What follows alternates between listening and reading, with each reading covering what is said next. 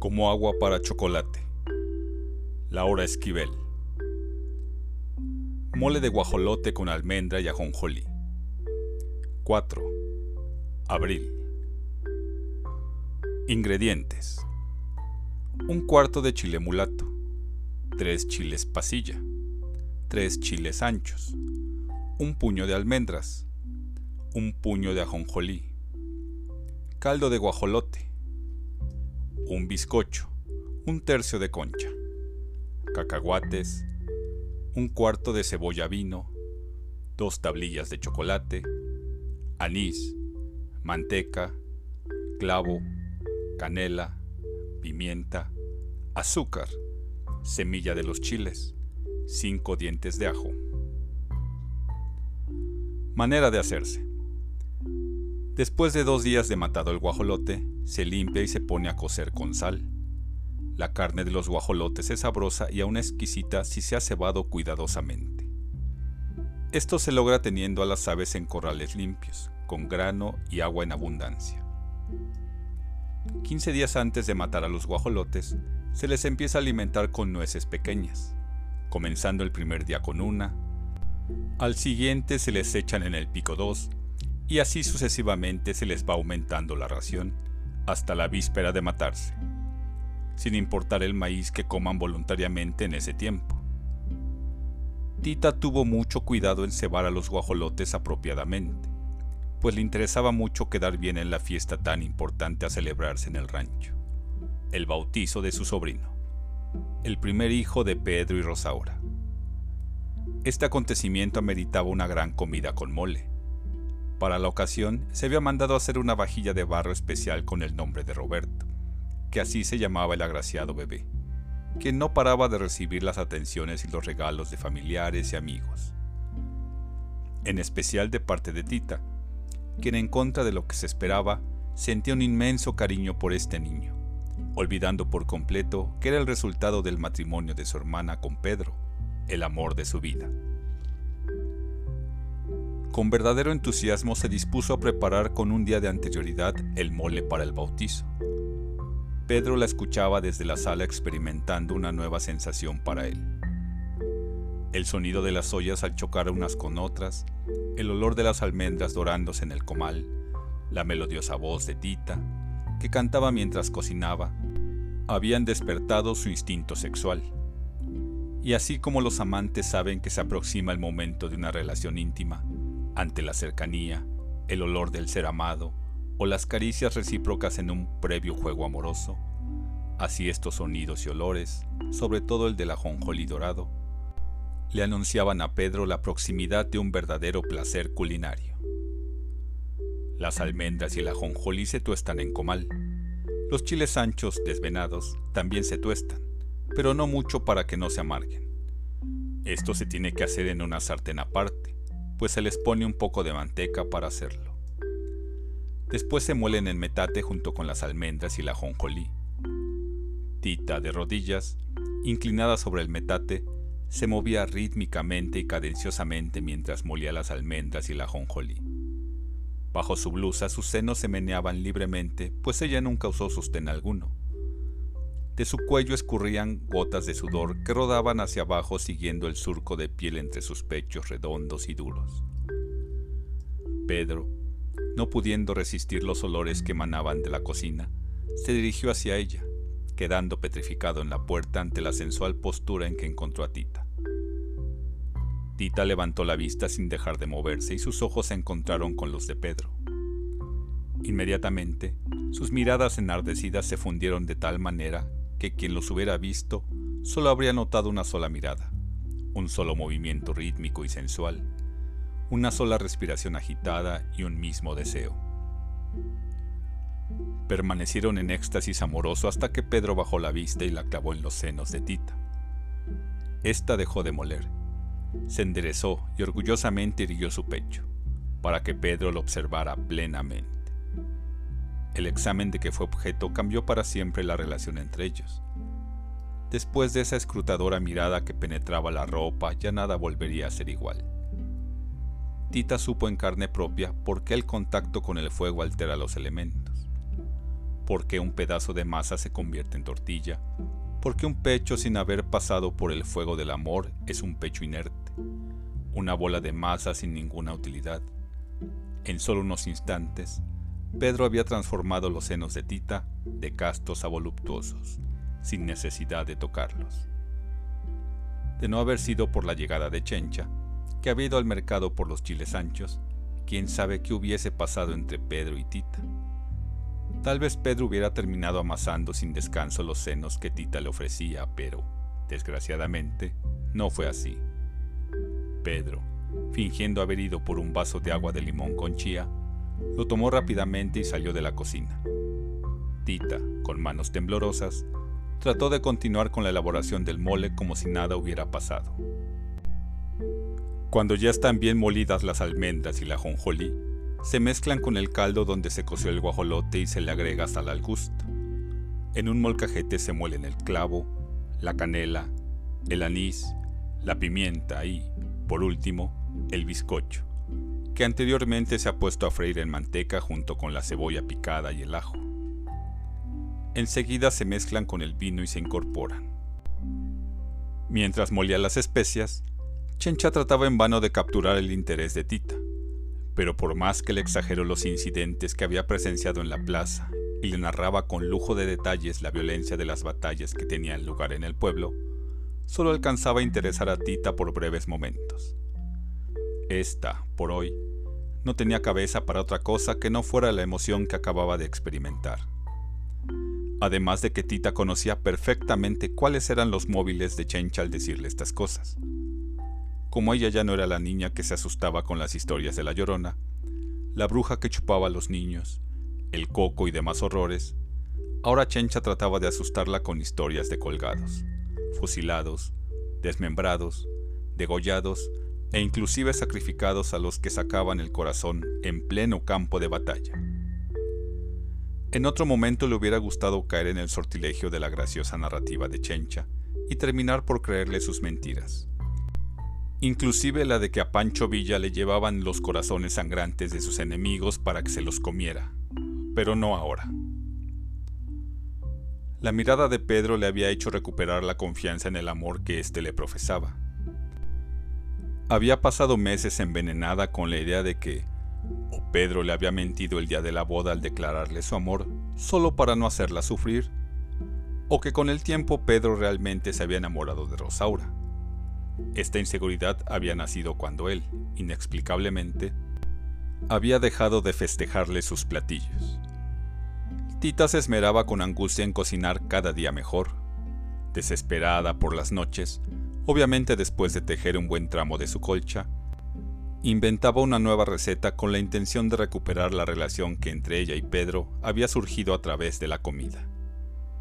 De esta época de sufrimiento nacieron sus mejores recetas, y así como un poeta juega con las palabras, así ella jugaba a su antojo con los ingredientes y con las cantidades, obteniendo resultados fenomenales. Pero nada, todos sus esfuerzos eran en vano. No lograba arrancar de los labios de Pedro una sola palabra de aprobación. Lo que no sabía es que mamá Elena le había pedido a Pedro que se abstuviera de elogiar la comida, pues Rosaura de por sí sufría de inseguridad por estar gorda y deforme a causa de su embarazo, como para encima de todo tener que soportar los cumplidos que él le hacía a Tita sobre texto de lo delicioso que ella cocinaba. Qué sola se sintió Tita en esa época. Extrañaba tanto a Nacha, odiaba a todos, inclusive a Pedro. Estaba convencida de que nunca volvería a querer a nadie mientras viviera. Claro que todas estas convicciones se esfumaron en cuanto recibió en sus propias manos al hijo de Rosaura. Fue una mañana fría de marzo. Ella estaba en el gallinero recogiendo los huevos que las gallinas acababan de poner, para utilizarlos en el desayuno. Algunos aún estaban calientes, así que se los metía bajo la blusa, pegándoles al pecho, para mitigar el frío crónico que sufría y que últimamente se le había agudizado. Se había levantado antes que nadie, como de costumbre, pero hoy lo había hecho media hora antes de lo acostumbrado, para empacar una maleta con la ropa de Gertrudis. Quería aprovechar que Nicolás salía de viaje a recoger un ganado, para pedirle que por favor se le hiciera llegar a su hermana. Por supuesto, esto lo hacía escondidas de su madre. Tita decidió enviársela pues no se le quitaba de la mente la idea de que Gertrudis seguía desnuda. Claro que Tita se negaba a aceptar como cierto que esto fuera porque el trabajo de su hermana en el burdel de la frontera así lo requería, sino más bien porque no tenía ropa que ponerse. Rápidamente le dio a Nicolás la maleta con la ropa y un sobre con las señas del antro donde posiblemente encontraría a Gertrudis y regresó a hacerse cargo de sus labores. De pronto, escuchó a Pedro preparar la carretela. Le extrañó que lo hiciera tan temprana hora, pero al ver la luz del sol se dio cuenta de que ya era tardísimo y que empacarle a Gertrudis, junto con su ropa, parte de su pasado, le había tomado más tiempo del que se había imaginado. No le fue fácil meter en la maleta el día en que hicieron su primera comunión las tres juntas. La vela, el libro y la foto afuera de la iglesia cupieron muy bien, pero no hacía el sabor de los tamales y del atole que Nacha les había preparado y que habían comido después en compañía de sus amigos y familiares. Cupieron los huesitos de chabacano de colores, pero no así las risas cuando jugaban con ellos en el patio de la escuela, ni la maestra Jovita, ni el columpio, ni el olor de su recámara, ni el del chocolate recién batido. Lo bueno es que tampoco cupieron las palizas, los regaños de mamá Elena, pues Tita cerró muy fuerte la maleta antes de que se fueran a colar. Salió al patio justo en el momento en que Pedro le gritaba buscándola con desesperación. Tenía que ir al Eagle Pass por el Dr. Brown, que era el médico de la familia, y no la encontraba por ningún lado. Rosaura había empezado con los dolores de parto. Pedro le encargó que por favor le atendiera mientras él volvía. Tita era la única que podía hacerlo. En casa no quedaba nadie. Mamá Elena y Chencha ya se habían ido al mercado, con el propósito de abastecer la despensa, pues esperaban el nacimiento de un momento a otro, y no querían que faltara en casa ningún artículo que fuera indispensable en estos casos. No habían podido hacerlo antes, pues la llegada de los federales y su peligrosa estancia en el pueblo se lo había impedido. No supieron al salir que el arribo del niño ocurriría más pronto de lo que pensaban, pues en cuanto se fueron, Rosario había empezado con el trabajo de parto. A Tita entonces no le quedó otra que ir al lado de su hermana para acompañarla, con la esperanza de que fuera por poco tiempo. No tenía ningún interés en conocer al niño o niña o lo que fuera, pero lo que nunca se esperó es que a Pedro lo capturaran los federales injustamente impidiéndole llegar por el doctor y que mamá Elena y Chencha no pudieran regresar a causa de una balacera que se entabló en el pueblo y las obligó a refugiarse en casa de los Lobo. Y de esta manera la única presente en el nacimiento de su sobrino fuera ella, precisamente ella. En las horas que pasó al lado de su hermana, aprendió más que en todos los años de estudio en la escuela del pueblo. Renegó como nunca de sus maestros y de su mamá por no haberle dicho en ninguna ocasión lo que se tenía que hacer en un parto. ¿De qué le servía en ese momento saber los nombres de las plantas y el manual de Carreño de pe a pa si su hermana estaba a punto de morir y ella no podía ayudarla? Rosaura había engordado 30 kilos durante el embarazo, lo cual dificultaba aún más su trabajo de parto como primeriza. Dejando de lado la excesiva gordura de su hermana, Tita notó que a Rosaura se le estaba hinchando descomunalmente el cuerpo. Primero fueron los pies y después la cara y manos. Tita le limpiaba el sudor de la frente y trataba de animarla, pero Rosaura parecía no escucharla. Tita había visto nacer algunos animales, pero esas experiencias de nada le servían en estos momentos. En aquellas ocasiones solo había estado de espectadora. Los animales sabían muy bien lo que tenían que hacer. En cambio ella no sabía nada de nada. Tenía preparadas sábanas, agua caliente y unas tijeras esterilizadas.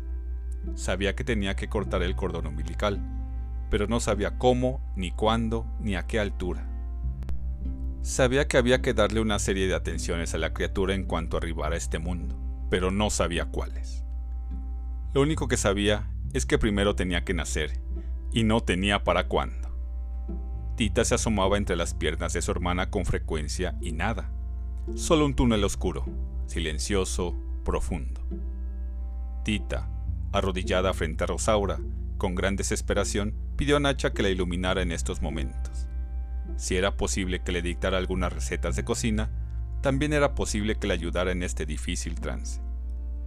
Alguien tenía que asistir a Rosaura desde el más allá, porque los del más acá no tenían manera. No supo por cuánto tiempo rezó de hinojos, pero cuando por fin despegó los párpados, el oscuro túnel de un momento a otro se transformó por completo en un río rojo, en un volcán impetuoso, en un desgarramiento de papel. La carne de su hermana se abría para dar paso a la vida. Tita no olvidaría nunca ese sonido ni la imagen de la cabeza de su sobrino saliendo triunfante de su lucha por vivir. No era una cabeza bella, más bien tenía forma de un piloncillo, debido a la presión a que sus huesos estuvieron sometidos por tantas horas, pero a Tita le pareció la más hermosa de todas las que había visto en su vida. El llanto del niño invadió todos los espacios vacíos dentro del corazón de Tita. Supo entonces que amaba nuevamente, a la vida, a ese niño, a Pedro, inclusive a su hermana, odiada por tanto tiempo. Tomó al niño entre sus manos, se lo llevó a Rosaura y juntas lloraron un rato, abrazadas a él. Después, siguiendo las instrucciones que Nacha le daba al oído, supo perfectamente todos los pasos que tenía que seguir. Cortar el cordón umbilical en el lugar y momento preciso, limpiar el cuerpo del niño con aceite de almendras dulces, fajarle el ombligo y vestirlo. Sin ningún problema supo cómo ponerle primero la camiseta y la camisa, luego el fajero en el ombligo, luego el pañal de manta de cielo, luego el de ojo de pájaro, luego la franela para cubrirle las piernas, luego la chambrita, luego los calcetines y los zapatos y, por último, utilizando una cobija de felpa le cruzó las manos sobre el pecho para que no se fuera a rasguñar la cara. Cuando por la noche llegaron mamá Elena y Chencha acompañada de los Lobo, se admiraron del profesional trabajo que Tita realizó. Envuelto como taco, el niño dormía tranquilamente. Pedro no llegó con el doctor hasta el día siguiente, después de que lo dejaron en libertad. Su retorno tranquilizó a todos. Temían por su vida. Ahora solo les quedaba la preocupación por la salud de Rosaura, que aún estaba muy delicada e hinchada. El doctor Brown la examinó exhaustivamente. Fue entonces que supieron lo peligroso que había estado el parto. Según el doctor, Rosaura sufrió un ataque de eclampsia que la pudo haber matado. Se mostró muy sorprendido de que Tita lo hubiera asistido con tanto aplomo y decisión en condiciones tan poco favorables. Bueno, quién sabe lo que le llamó más la atención. Si el que Tita la hubiera atendido sola y sin tener ninguna experiencia, o el descubrir de pronto que Tita, la niña dientona que él recordaba, se había transformado en una bellísima mujer sin que él lo hubiera notado. Desde la muerte de su esposa, cinco años atrás, nunca había vuelto a sentirse atraído hacia ninguna mujer. El dolor de haber perdido a su cónyuge, prácticamente de recién casados, lo había dejado insensible para el amor todos estos años. Qué extraña sensación le producía al observar a Tita. Un hormigueo le recorría todo el cuerpo, despertando y activando sus dormidos sentidos. La observaba como si fuera la primera vez que lo hiciera. Qué agradables le parecían ahora sus dientes habían tomado su verdadera proporción dentro de la armonía perfecta de las facciones finas y delicadas de su rostro. La voz de mamá Elena interrumpió sus pensamientos. Doctor, ¿no sería molesto para usted venir dos veces al día hasta que mi hija salga del peligro? Claro que no. En primera es mi obligación y en segunda es un placer frecuentar su agradable casa. Fue verdaderamente una fortuna que mamá Elena estuviera muy preocupada por la salud de Rosaura y no detectara el brillo de admiración que John tenía en la mirada mientras observaba a Tita, pues de haberlo hecho no le hubiera abierto tan confiadamente las puertas de su hogar. Por ahora el doctor no le representaba ningún problema a mamá Elena. Lo único que la tenía muy preocupada era que Rosaura no tenía leche. En el pueblo, afortunadamente, encontraron una nodriza que se encargó de amamantar al niño. Era pariente de Nacha. Acababa de tener su octavo hijo y aceptó con agrado el honor de alimentar al nieto de mamá Elena. Durante un mes lo hizo de maravilla, hasta que una mañana, cuando se dirigía al pueblo a visitar a su familia, fue alcanzada por una bala perdida que se escapó de una balacera entre rebeldes y federales y le hirió de muerte. Uno de sus parientes llegó a dar la noticia al rancho, justamente cuando Tita y Chencha estaban mezclando en una olla de barro grande todos los ingredientes del mole. Este es el último paso y se realiza cuando ya se tienen todos los ingredientes molidos tal y como se indicó. Se mezclan en una olla, se le añaden las piezas del guajolote, las tablillas de chocolate y azúcar al gusto. En cuanto espesa, se retira del fuego. Tita terminó sola de preparar el mole, pues Chencha, en cuanto supo la noticia, se fue inmediatamente al pueblo a tratar de conseguir otra nodriza para su sobrino. No regresó hasta la noche y sin haberlo logrado. El bebé lloraba exasperado. Trataron de darle leche de vaca y la rechazó. Tita trató entonces de darle té, tal y como Nacha lo había hecho con ella, pero fue inútil. El niño igualmente lo rechazó. Se le ocurrió ponerse el rebozo que Lupita la nodriza había olvidado, pensando que el niño se tranquilizaría al percibir el olor familiar que éste despedía. Pero por el contrario, el niño lloró con más fuerza, pues ese olor le indicaba que ya pronto recibiría su alimento y no comprendía el motivo de su retraso. Buscaba su leche entre los senos de Tita. Si hay algo en la vida que Tita no resistía, era que una persona hambrienta le pidiera comida y que ella no pudiera dársela. Le provocaba mucha angustia, y sin poderse contener por más tiempo, Tita se abrió la blusa y le ofreció al niño su pecho. Sabía que estaba completamente seco, pero al menos le serviría de chupón y lo mantendría ocupado mientras ella decidía qué hacer para calmarle el hambre. El niño se pescó del pezón con desesperación y succionó y succionó con fuerza tan descomunal que logró sacarle leche a Tita. Cuando ella vio que el niño recuperaba poco a poco la tranquilidad en su rostro y lo escuchó deglutir, sospechó que algo extraordinario estaba pasando. ¿Sería posible que el niño se estuviera alimentando de ella? Para comprobarlo, separó al niño de su pecho y vio cómo le brotaba un chisguete de leche. Tita no alcanzaba a comprender lo que sucedía. No era posible que una mujer soltera tuviera leche. Se trataba de un hecho sobrenatural y sin explicación en esos tiempos. En cuanto el niño sintió que lo separaban de su alimento, empezó a llorar nuevamente. Tita de inmediato lo dejó que se pescara de ella, hasta que sació por completo el hambre y se quedó plácidamente dormido como un bendito. Estaba tan absorta en la contemplación del niño que no sintió cuando Pedro entró en la cocina. Tita era en ese momento la misma Ceres personificada, la diosa de la alimentación en pleno. Pedro no se sorprendió en lo más mínimo ni necesitó recibir una explicación. Embelesado y sonriente, se acercó a ellos, se inclinó y le dio un beso a Tita en la frente. Tita le quitó al niño el pecho, ya estaba satisfecho. Entonces los ojos de Pedro contemplaron realmente lo que ya antes había visto a través de la ropa, los senos de Tita. Tita intentó cubrirse con la blusa. Pedro la ayudó en silencio y con gran ternura. Al hacerlo, una serie de sentimientos encontrados se apoderaron de ellos. Amor, deseo, ternura, lujuria, vergüenza, temor de verse descubiertos. El sonido de los pasos de mamá Elena sobre la duela de madera les advirtió oportunamente del peligro.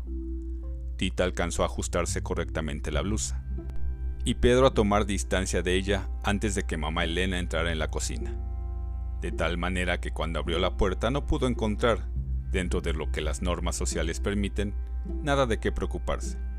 Pedro y Tita aparentaban gran serenidad. Sin embargo, algo olió en el ambiente que le hizo agudizar todos sus sentidos y trataba de descubrir qué era lo que la inquietaba. Tita, ¿qué pasa con ese niño? ¿Lograste hacerlo comer? Sí, mami. Tomó su té y se durmió. Bendito sea Dios. Entonces, Pedro, ¿qué esperas para llevar al niño con tu mujer? Los niños no deben estar lejos de su madre. Pedro salió con el niño en brazos. Mamá Elena no dejaba de observar detenidamente a Tita. Había en sus ojos un destello de turbación que no le gustaba nada. ¿Ya está listo el champurrado para tu hermana? Ya, mami. Dámelo para que se lo lleve. Necesita tomarlo día y noche para que baje la leche.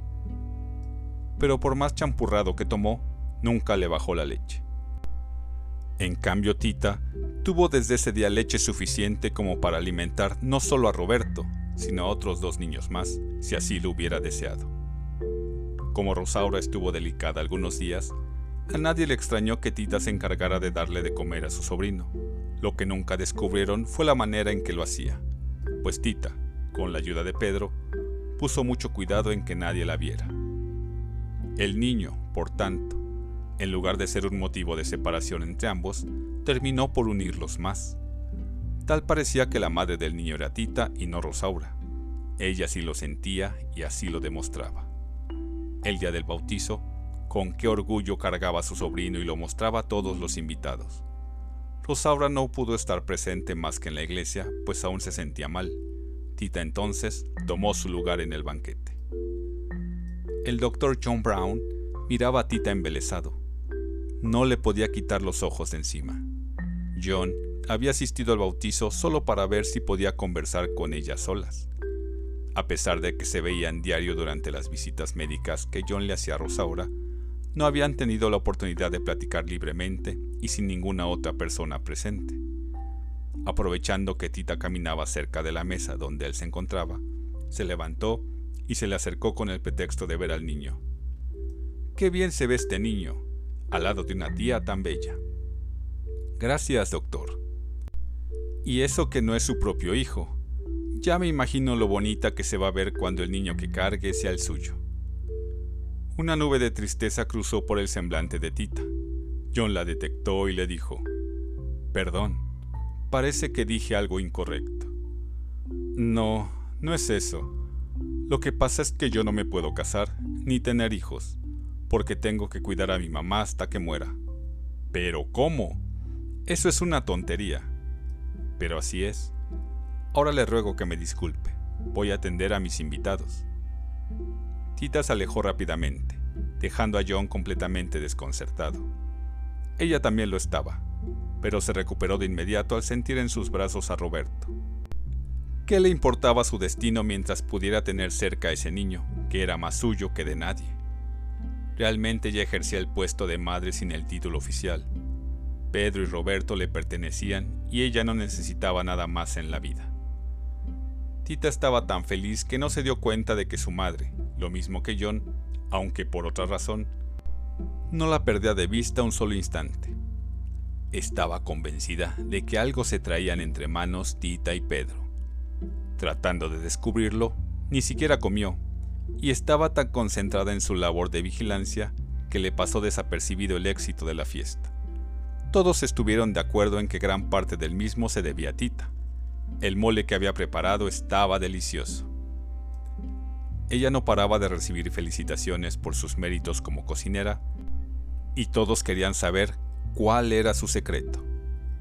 Fue verdaderamente lamentable que en el momento en que Tita respondía a esta pregunta diciendo que su secreto era que había preparado el mole con mucho amor, Pedro estuviera cerca y los dos se miraran por una fracción de segundo con complicidad, recordando el momento en que Tita molía en el metate, pues la vista de águila de mamá Elena, a 20 metros de distancia, detectó el destello y le molestó profundamente.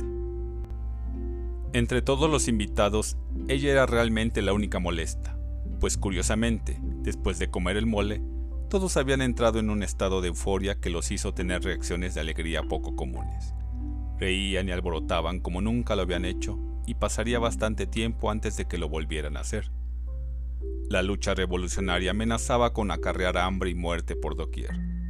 Pero en esos momentos parecía que todos trataban de olvidar que en el pueblo había muchos balazos. La única que no perdió la compostura fue mamá Elena, que estaba muy ocupada en buscar una solución a su resquemor, y aprovechando un momento en que Tita estaba lo suficientemente cerca como para no perder una sola de las palabras que ella pronunciara, le comentó al padre Ignacio en voz alta. Por cómo se están presentando las cosas, padre, me preocupa que un día mi hija Rosaura necesite un médico y no lo podamos traer, como el día en que dio a luz. Creo que lo más conveniente sería que en cuanto tenga más fuerzas, se vaya junto con su esposo y su hijito a vivir a San Antonio, Texas, con mi primo. Ahí tendrá mejor atención médica. Yo no opino lo mismo, doña Elena, Precisamente por cómo está la situación política, usted necesita de un hombre en casa que la defienda. Nunca lo he necesitado para nada. Solo he podido con el rancho y con mis hijas. Los hombres no son tan importantes para vivir, padre, recalcó. Ni la revolución es tan peligrosa como la pintan. Peor es el chile y el agua lejos. No, pues eso sí, respondió riéndose. Ah, que doña Elena, siempre tan ocurrente. Y dígame, ¿ya pensó dónde trabajaría Pedro en San Antonio? Puede entrar a trabajar como contador en la compañía de mi primo. No tendrá problema, pues habla inglés a la perfección. Las palabras que Tita escuchó resonaron como cañonazos dentro de su cerebro. No podía permitir que esto pasara. No era posible que ahora le quitaran al niño. Tenía que impedirlo a como diera lugar. Por lo pronto, mamá Elena logró arruinarle la fiesta la primera fiesta que gozaba en su vida.